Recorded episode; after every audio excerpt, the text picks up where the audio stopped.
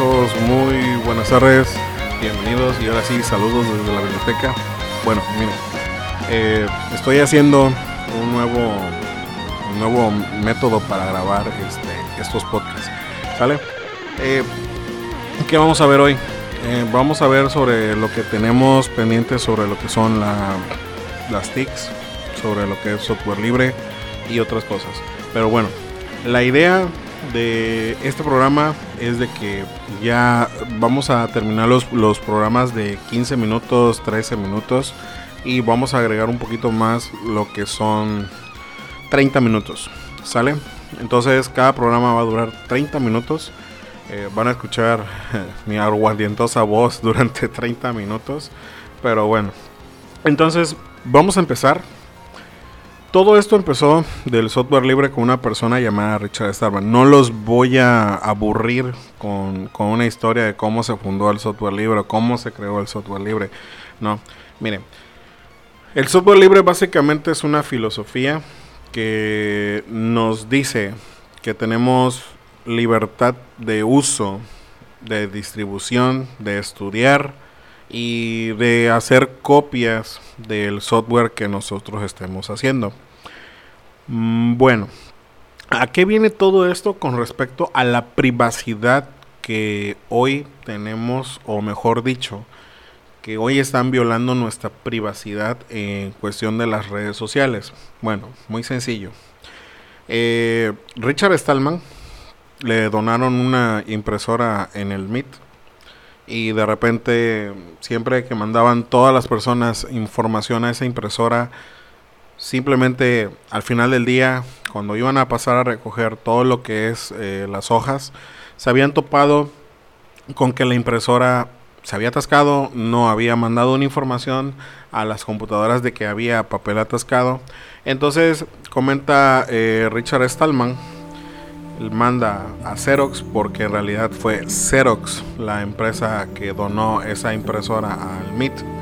Luego les cuento que es el MIT. Le comenta que él puede y tiene el conocimiento necesario para poder hacer este, una actualización de su software y para que pueda mandar esa información este, a las computadoras. Entonces, Xerox fríamente le comenta que mm, no se puede, que definitivamente lo van a tomar en cuenta, a ver si en algún momento, en alguna actualización, lo van a tomar en cuenta, pero que no era seguro. Y simplemente la impresora se quedó así. Entonces, eh, surgió la problemática de cómo es posible que el software, todo lo que estamos manejando hoy en día, eh, desde las aplicaciones o lo que comúnmente hoy llamamos apps, perdón, este, todo eso es software, eh, nos estén forzando a seguir unos lineamientos a lo mejor nosotros no queramos seguir. O mejor dicho, no se adapte a nuestras necesidades.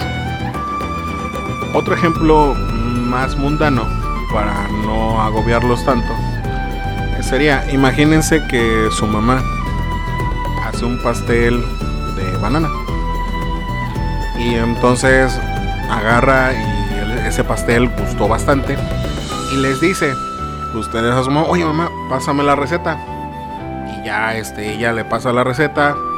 Y de repente ustedes en lugar de decir, bueno, en lugar de echarle banana, ¿por qué no le echo chocolate? Y gusta bastante el pastel. Y usted pasa la receta a otra persona. Y a otra persona a lo mejor no le gusta el chocolate. Pero dice, en lugar de chocolate, le echo fresas.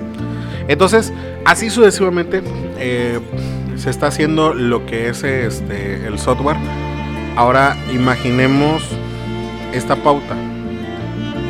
Imaginemos que si ustedes agarran la receta de su mamá y la modifican y la cambian, este, ahora sí son considerados delincuentes, van a ir a la cárcel por haber modificado líneas de código y etc, etc, etc, etc. O mejor dicho, líneas de una receta de cocina.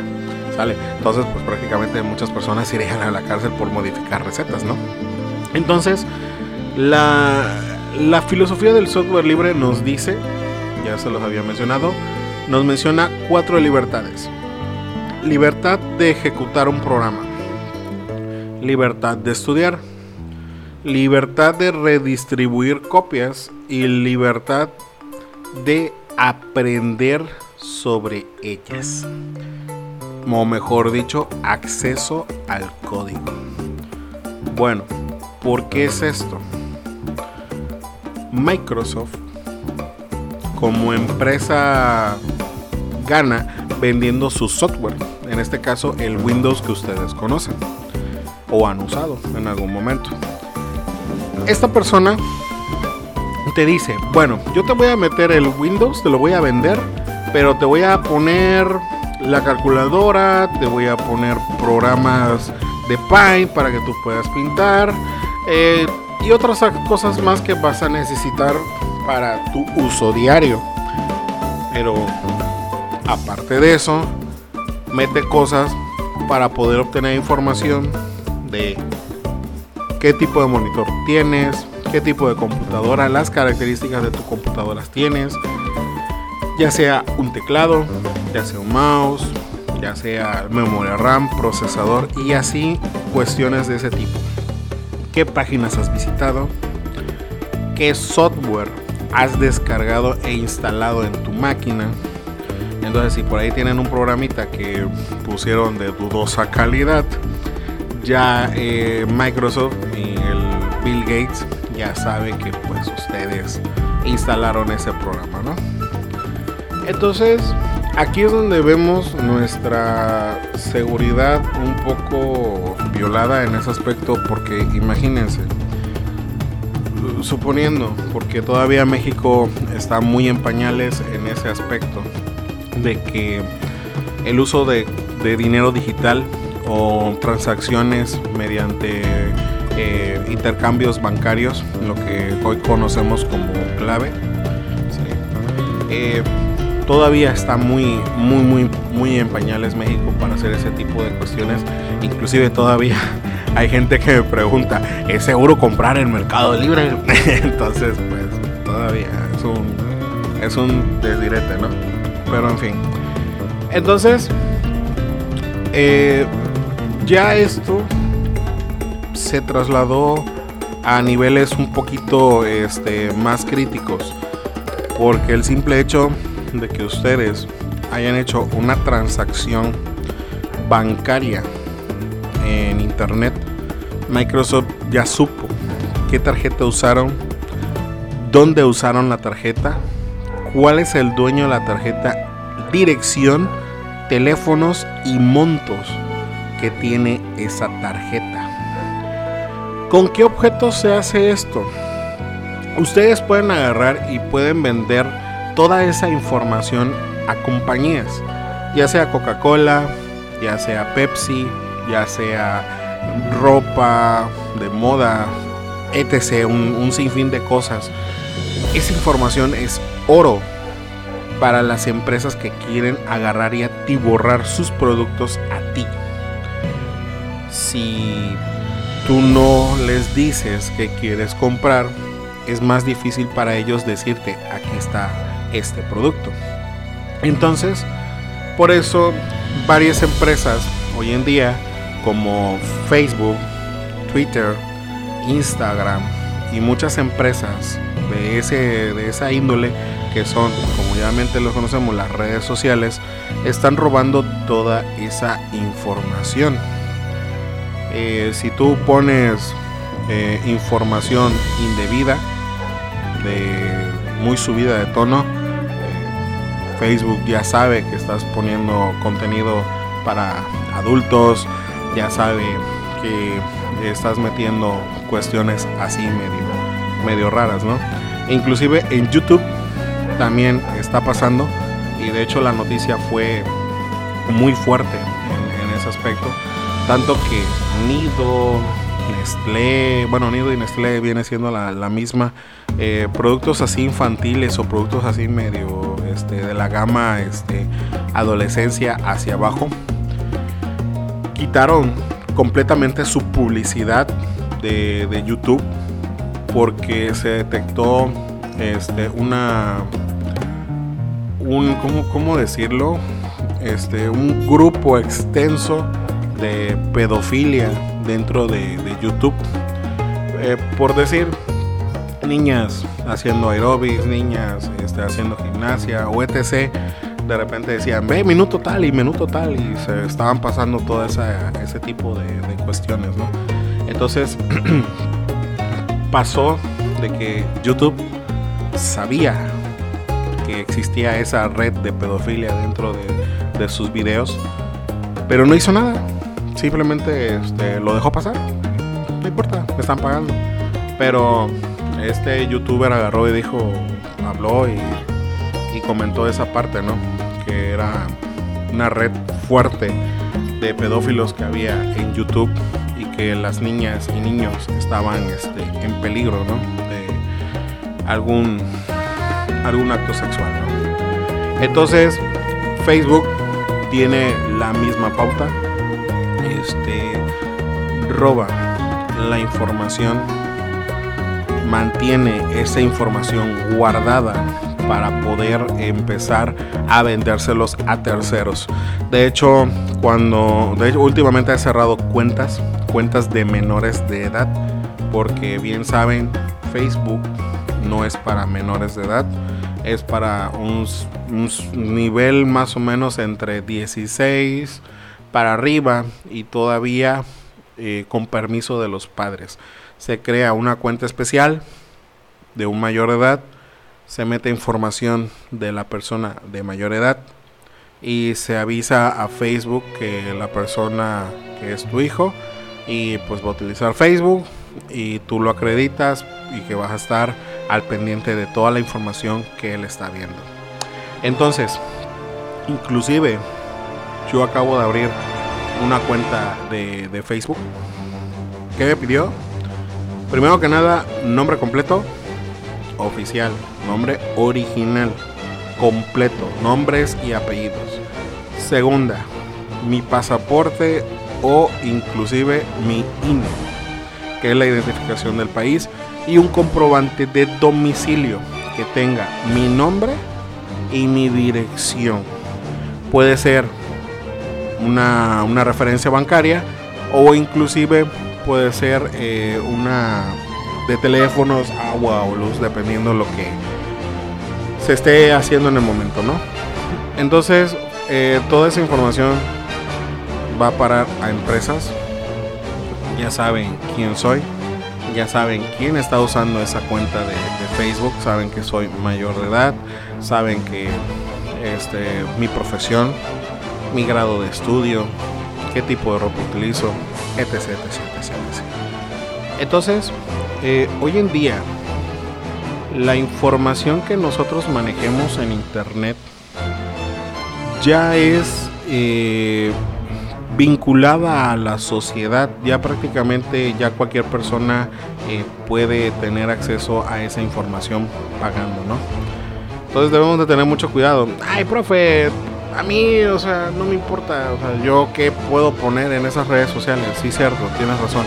¿Qué puedes poner en esas redes sociales? Pero eh, mucha gente está manejando cuentas bancarias dentro de lo que es eh, Facebook y es muy pesado que de repente grupos te estén llamando este a ver este tenemos eh, un préstamo para ti de 20 mil pesos 60 mil pesos porque tú tienes una cuenta bancaria de arriba de 100 mil pesos y tienes un, un este índice de tanto no entonces ahí es donde pega duro que cómo es posible que se enteraron no ah, si ya vendiste esto, este, tienes tanto dinero en el banco, a ver, este, podemos venderte esto, esto y esto.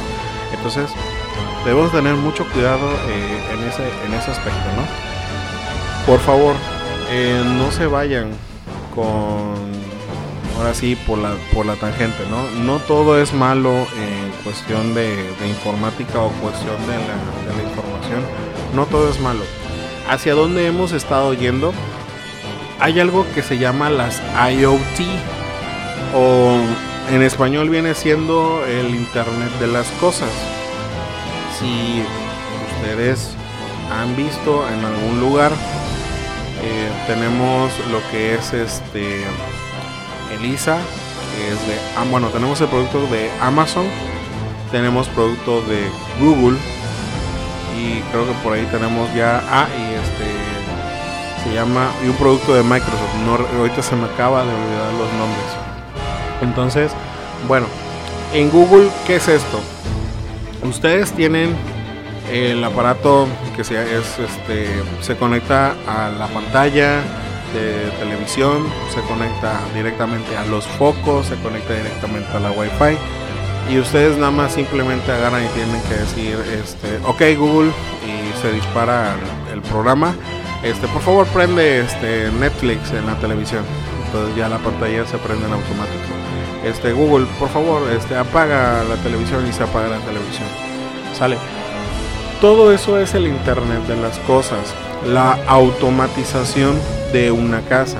Prende las luces apaga la prende ventilador.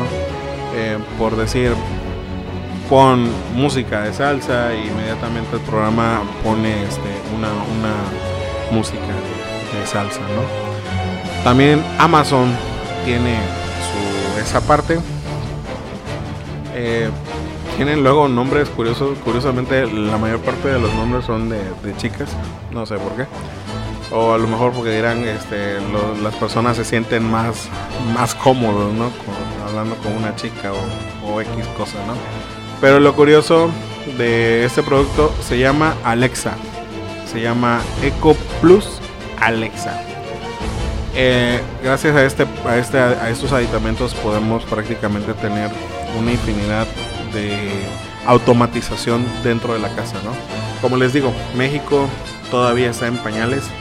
Eh, toda esta tecnología apenas está entrando renuentemente a nuestro país porque no todos tienen una infraestructura o simplemente una cantidad económica para decir, este, voy a automatizar mi casa para que no haya problema, ¿no?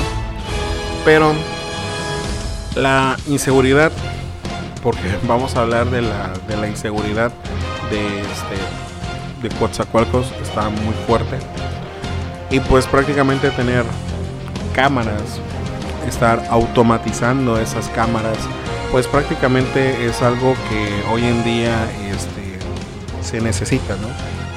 Eh, tú estás en el trabajo, tú estás en el supermercado y de repente accesas mediante una cuenta especial, una, dirección especial, te conectas desde tu celular hasta la cámara y estás moviéndola en vivo eh, con tu celular si, hay una, si hay un movimiento, se puede activar una pequeña alarma que te manda directamente a tu celular y ya de ahí tú puedes decidir si marcas en automático al 911 porque ya se metió a tu casa o X cosa, ¿no? Entonces, todo, todo eso hay desde aplicaciones, desde refrigeradores. Hay un refrigerador de la marca LG que te menciona igual eh, la humedad, lo, que estás consumiendo, las calorías que estás consumiendo. Entonces, wow, eh, o sea, hoy, hoy en día, mm, créanme que la ciencia ficción eh, está trayendo muchas cosas interesantes al mundo de, hoy. Muchos decían que en el 2000 íbamos a vivir, íbamos a volar y cuánta cosa y media, con cierto y un montón de cosas. A lo mejor no tanto así, pero sí eh, lo que son los celulares, lo que son televisiones de alta, alta calidad y un, y un sinfín de cosas que todavía están por llegar, ¿no? Hay mucha tecnología que ni siquiera sabemos que existe. Por decir, las TIC vamos a retomar el tema de las TICs. Por decir, vamos a tomar una pequeña definición. Dice, las tecnologías de la información y comunicación, mayormente conocidas como TIC, son aquellas cuya base se centra en los campos de la informática, la microelectrónica y las telecomunicaciones para dar paso a la creación de nuevas formas de comunicación. Miren, todo esto se une.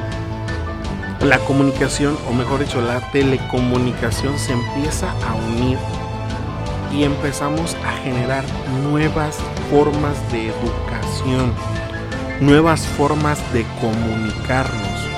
Fíjense, es como un chiste, pero curiosamente está pasando. Si vieron la película de... Ay, es de Pixar esta película. Este, no me acuerdo ahorita bien ese, ese nombre. El, el robot, eh, los humanos se fueron este, curiosamente al espacio porque el planeta estaba... Este, completamente destruido por la contaminación y agarra y los humanos estando uno al lado del otro o enfrente de, de la persona se estaban comunicando por televisión por una pantallita que tenían enfrente se estaban comunicando y curiosamente hoy en día con los celulares tu mamá o tu papá o tu hermano o tu amigo puede estar al lado y se están mandando por WhatsApp la información. Entonces, este, créanme que esa película, véanla, está muy, muy, muy curiosa en cuestión de tecnología. ¿Sale? Pero bueno, ahora, regresando a esta parte. Eh, hoy en día tenemos lo que es la tecnología de la VR o mejor dicho, VR. ¿Qué es esto? Es la realidad virtual o realidad aumentada. Miren, se colocan unas gafas y prácticamente pueden estar inmersos en el mundo de un mundo digital, ya sea tu propia casa, donde puedas ver pequeños objetos que puedes ir interactuando o jugando y no solamente en eso, ahorita se está apostando mucho para proyectos fuertes de mecánica automotriz, proyectos de astronomía, una infinidad de cosas. Miren, el primer proyecto que les voy a mostrar se llama OSBR. Como ya les había comentado, el software libre está aportando muchísimo hoy en día a la tecnología. Esto, el OSBR, ustedes pueden agarrar, configurarlo, adaptarlo completamente a sus necesidades. E inclusive no necesitan un aparato de realidad virtual eh, en, el, en el aspecto que están forzados a comprar un aparato de realidad virtual mediante tienen que decir usted tiene que comprar esta marca en exclusivo y no puede comprar otra marca más para que funcione el producto. No al contrario. Si ustedes tienen un celular que es compatible con la tecnología VR excelente. Puede funcionar el, el OS VR directamente con ese aparato. Más adelante no los quiero aburrir con esta parte, pero hay algo que quiero eh, que vean con respecto a Microsoft. Microsoft hoy en día, déjenme decirle que es carísimo, su software es súper caro, pero vale mucho, mucho la pena. Aunque me van a matar muchos puristas del software libre y me, van a este, quemar vivo. Pero bueno, el punto es de que Microsoft tiene una tecnología llamada HoloLens o lentes holográficos. Esta parte, o mejor dicho, esta tecnología capta y perfora el, volumen de tu área donde estamos, por decir, en este caso en la biblioteca o en la escuela, perforaría completamente todo lo que está a mi alrededor y lo calcula, lo calcula. Por decir, si el ventilador mide un metro, un metro 30 centímetros. Ah, ok, perfecto. Lo calcula a ese nivel exacto. ¿A qué es lo que vamos? Si ustedes agarran y ponen una animación en, en la habitación donde está la maestra y ustedes se asoman así poco a poco, esa animación va a estar ahí. Si ustedes se ocultan, esa animación se pierde, o mejor dicho, entre comillas se pierde, porque en realidad está ahí, está en esa profundidad y en ese preciso momento. ¿Para qué se está utilizando hoy en día los HoloLens? Una para la medicina, otra para la arquitectura, para el diseño de objetos, para la enseñanza, como ya había mencionado, de la medicina. Ustedes pueden agarrar, ver un, cuerpo este, 3D de un cuerpo humano, pueden irlo despedazando, moviendo, checando todo lo que son las vértebras, todo lo que es el cráneo, pueden agarrar el cráneo, moverlo y estar observando poco a poco, inclusive pueden agrandar el cráneo a sus necesidades para poder observar de mejor calidad cómo es esto. ¿Para qué? Y de hecho ya se está haciendo. Hay muchas operaciones que se están haciendo vía remota, brazos robóticos y atrás un doctor está prácticamente con unos joysticks o con un control de computadora está haciendo la cirugía. Entonces, wow, o sea, básicamente eh, hoy en día la tecnología está creciendo. No estoy diciendo que ya estamos en un cool, en una cúspide tecnológica, porque no es cierto. Todavía nos falta mucho por hacer, mucho por aprender. Y créanme que déjenme decirles que todavía cada día que aprendemos cosas nuevas, créanme que eh, nos damos cuenta que desconocemos una infinidad de cosas. Bueno, eh, los precios del HoloLens están baratos, por decirlo de una manera. Tenemos eh, HoloLens 2 eh, with Dynamics, es un precio de 125 dólares por mes. Eso es lo que tiene el, lo más... Ahora sí, el paquete completo. Solamente, el siguiente paquete es solamente el puro accesorio, el puro lente, nada más. Tiene un costo de 3.500 por unidad y ustedes tienen que configurarlo completamente. Hay una versión que es para las personas que van a crear software directamente para esto.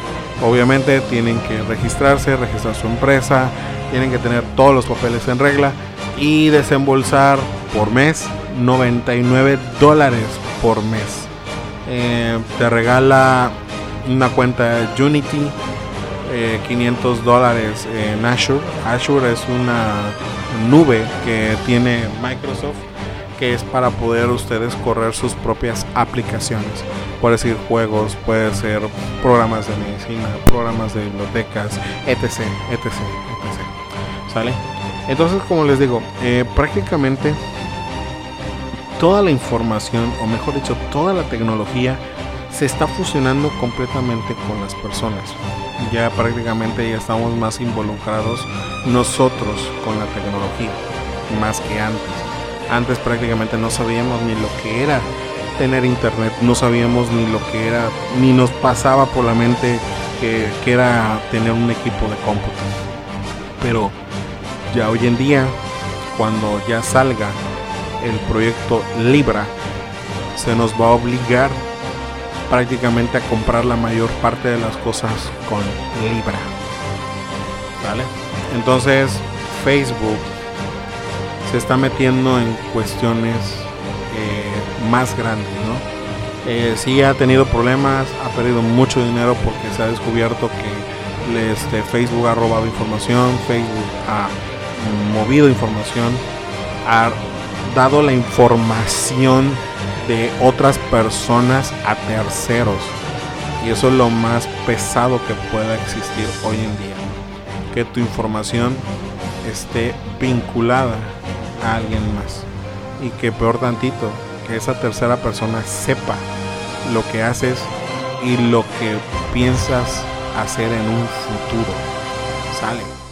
Entonces, jóvenes, hijos, eh, mucho cuidado con la información que compartimos en, en internet, porque pues básicamente ya no es necesario cuidarse de, de que, ay, mira ese fulano o esa chica me agregó, pero como que está medio rara esa chica y por qué me agregó, ¿no? Ya no tanto eso, sino más bien de la misma empresa que nos está prestando el servicio de Facebook, Instagram o Twitter, que le está dando a alguien más, alguien con más poder tu información. Sale, jóvenes. Bueno, hijos míos, eh, por hoy les dejo este programa. Eh, ahorita voy a, editarlo. Vamos a estar trabajando con esta nueva tecnología. Por favor, les pido que si hay un fallo, que si hay mal sonido, este, díganme para poder agregarlo. Yo medianamente lo voy a, reeditar para que este, podamos eh, tenerlo un día sí, un día no, un día sí y un día no. Así vamos a estar trabajando hoy en día, ¿ok? Bueno, eh, este podcast es tanto para preparatoria como para secundaria, o mejor dicho, para todos los del IBEA. ¿Claro? Sale, por favor Ah, y este otro punto muy importante para los que vayan para Quetzalí, por favor, este comenten es para tenerlos ya al pendiente. Por favor, avisen con tiempo para que puedan ir o si no voy a hacerlo obligatorio. ¿Ok? ¿Sale? Entonces, ahora otro punto muy importante que también eh, quiero pedirles la biblioteca que estoy armando, de hecho, gracias a Dios, ya tenemos arriba de 400 libros. Hemos perdido algunos también. ya se han recuperado algunos también. Entonces, este, para toda la gente que quiera donar libros, eh, ya sea enciclopedias, ya sea lo que ustedes tengan, libros de historia, de cuentos, eh, de todo tipo, no importa, ah, inclusive hasta Biblias pueden, pueden estar donando. Este, por favor, háganos saber y pues nosotros pasaríamos por los libros eh, directamente a su casa. ¿Sale? Sale, hijos. Cuídense mucho. Me despido de la biblioteca y ahorita este, estoy un rato más con ustedes. Cuídense. Hasta luego.